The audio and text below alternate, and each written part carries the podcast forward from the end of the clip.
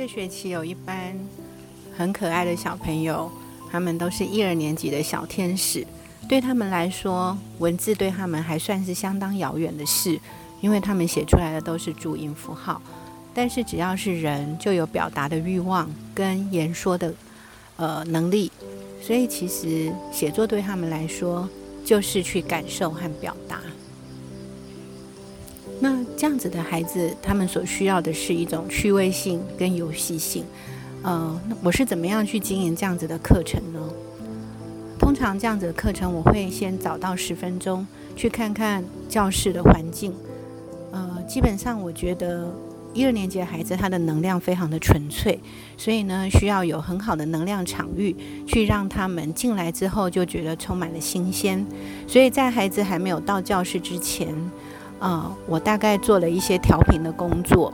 我把课桌椅排成我觉得最适合的模样，就是他们方便进出，然后间隔都处理好之后，我找了一张呃老师专用的桌子，呃，我点起了点起了点起了蜡烛，然后呃放放了一曲一曲大自然的音乐。有风声、鸟声、树声、虫鸣声，嗯，让这个环境充满了一种大自然的氛围，还有烛光的宁静祥和的感受。那当他们过来的时候，他们进了教室，他们天生就会有感觉，他们就会觉得今天跟过去不一样了。教室有奇怪的声音，但是这声音其实一点都不奇怪，因为我有听过，有鸟声，有花，有那个风声，还有虫鸣声，嗯，然后他们发现了小小的烛光，他们就会靠近去看，然后觉得很特别，嗯，感觉教室的呃感受跟过去不一样，除了冰冷，可能还有一些温暖。然后他们就会围着我，好奇的问说：“今天要上什么啊？为什么会有这些音乐呢？”那我就跟他讲说：“这些音乐都是大自然的音乐。那这些大自然的音乐唤起了他们内心的一些呃兴趣，他们就会开始好奇的问说：‘那今天的课程是要做什么啊？为什么会放这种音乐？’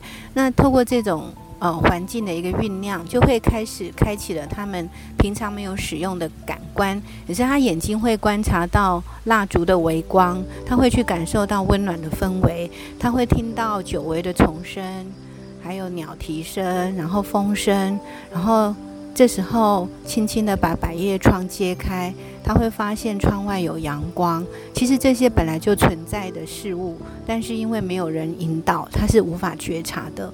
那当他们坐定之后呢，我就拿出一盒色彩缤纷的卡纸，然后就请他们到前面来选一个他们最喜欢的颜色。他们就好快乐，就跑过来挑。挑好之后呢，我要他们写下三句话。第一句话就写说我为什么会来上这堂课。第二句话就写我现在的心情如何。然后第三句话先留白，然后写上他们的大名和座号。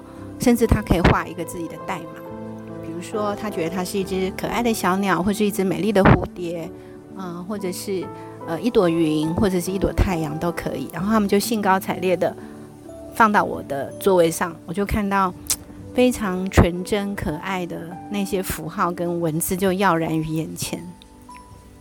那就开始进入今天的主题。那我就在黑板上画了两个很可爱的小朋友。我请他们帮小男生取一个名字，他们说叫小康。那小女生呢，绑着两个辫子叫什么？他们就有两个声音，一个说叫小明，一个说叫小萌。就后来大家觉得想要叫小明，结果他就说小康是小男生，像我一样；小明是小女生，像他一样。然后我帮他们装上了眉毛、眼睛、鼻子、嘴巴、耳朵，还有一颗扑通扑通的心。我就问小朋友说：“哇，我们来看看。”小康的眼睛打开，他会想看什么？他们就说他会看到很多颜色、很多形状。然后那鼻子呢？他们就用鼻子发出这种声音，说可以闻味道。那耳朵呢？他们就说张开来可以听声音。老师常常都说我忘了带耳朵。然后嘴巴呢？他说嘴巴可以吃东西，然后可以可以说话，然后还可以吸果汁，嗯，就很纯真、很可爱。那我问他说：“那除了这个之外，嘴巴里面的舌头可以干嘛？”他们说：“哦，可以尝味道。”然后讲完之后，我就问他们说：“那脸的下方、脖子下方有一颗什么？”他们说：“爱心。”那我说：“那心可以干嘛？”他说：“会跳动。”那跳动之后还可以感受什么？他说感受自己活着。那活着可以感受什么？他们说可以感受很多的东西啊。我快不快乐？我欢不欢喜？我喜不喜欢？我高不高兴？哇！戴完之后，我就换隔壁的小明。我就说小明跟小康不一样的地方是，他现在会用另一种话来说自己。那有没有谁要说说看？就换小女生说小明的眼睛是什么？然后他们就说。可以看是视觉，小明的鼻子呢？他们就说是嗅觉。那小小明的耳朵呢？是听觉。小明的嘴巴呢？他们说是味觉，尝味道。小明的心呢？是感觉。然后我就说，那小康、小明跟你们一样哦，都是二年级的小朋友。他现在要跟你们一起玩游戏，然后他们就很开心。然后我就把教室的灯关掉，然后在我的手中握着一个小小的苹果。啊，我就请他们用触摸，黑暗中闭着眼睛触摸，说出他们的感觉。他们就说冰冰凉凉的，像球一样。然后绕了一圈之后，其实已经有小朋友把眼睛眯开来。他们就说：“我知道，我闻到味道是苹果。”然后我摸到了它的梗是粗粗硬硬的。老师把灯打开，我们已经知道答案了。然后当他们看到漂亮的苹果摆在雪白的桌子上。他们就开始跳了起来，说：“待会我想要吃苹果。”我就说：“可以，但是你先要去把苹苹果所有的感觉说一遍，苹果才会让你尝。”就他们就很高兴的到前面来观察，然后就看到了苹果的形状、苹果果皮上的颜色、纹理、肌理，还有线条，还有斑点、气味、粗细、光滑、冰凉，嗯，红色、绿色、黄色、橘色。他们找到好多颜色，咖啡色、白色、皮肤色，然后这些调色盘叫他们画在他们的纸页上，苹果也画在上头，也画一个可爱的自己。那我们就开始来透过感官，呃，开启他们对苹果的文字叙述。那在这过程中呢，你要去连接他们的想象力。所以当我说苹果的形状是什么，有很多小朋友就会说是圆形，是椭圆形。那你会想到什么呢？他们就开始联想说：“哦，像红色的夕阳，像圣诞树挂着的红色灯泡，像我踢的小皮球，像爱心，像小太阳。”然后有很多的联想就出来了。然后再问他：“那苹果上面的颜色呢？”他们就说：“有暗红，有鲜红，有亮红，有的像夕阳，有的像爱心的颜色，有的像花的颜色，有的像樱桃的颜色。”然后有绿色，他们说像青草叶的颜色；黄色、亮黄色，他们说像阳光的感觉，很温暖。那斑点呢？他们就说像小雀斑，然后像咖啡色的点点点在上面跑步，就好多好多可爱的画就出来了。然后我们就一步一步的透过描摹苹果的形状，到它的果皮，到它的细节，然后到它触摸的感受。到达的气味，然后最后重头戏来了。我请小朋友全部靠近到最前面。当我拿起一把锋利的刀，他们看到刀，小刀，水果刀，在阳光下闪着亮光。当画下去那一刻，我请他们眼睛闭起来，屏气凝神。切下去的那一刹那，他们闻到了果汁的香气，然后也感觉到那个汁迸开的感觉。然后我请他们再次张开眼睛，他们就看到，哇，好棒哦！果肉上面留着淡淡的果香，然后每个都用力的吸气闻，闻用力的闻，然后切好一块一块，让他们拿在手上。他们就说脆脆的、甜甜的、香香的、多汁的、可口的、美味的，很多的词就出来了。然后我请他们用自己的。话去表达它，他们就会说：“我咬了一口苹果，我觉得好可口，吃起来脆脆的、甜甜的、香香的、多汁的，真美味。”或者是我从来不知道苹果原来是这么香，它的香味像花香一样浓，它吃起来脆脆的，好好听的声音。我觉得苹果真美味或真可口。其实。透过这样子的流程，他们深刻的体验到，只是一颗苹果，透过我们敏锐的感官，它可以耀然于纸上。当然，最后你时间允许的话，你可以来一个小小的静坐，把蜡烛放在中间，让小朋友围着蜡烛，跟苹果一起静心，让他们去体验大自然的美。如果今天你是一颗苹果，你挂在果树上，你听到了风声，它怎么吹？你闻到了花香，心情如何？你感受到阳光，你觉得身体怎么样？然后你听到了虫鸣鸟叫，你觉得像什么？晚上月亮出来了。星星出来了，猫头鹰啼叫了。你感觉苹果它睡得香甜吗？还是它跟星星说说话？它看着月亮，跟月亮对望。当朝阳起来的时候呢？它有没有伸伸懒腰？它有没有觉得好棒？新的一天又来临了。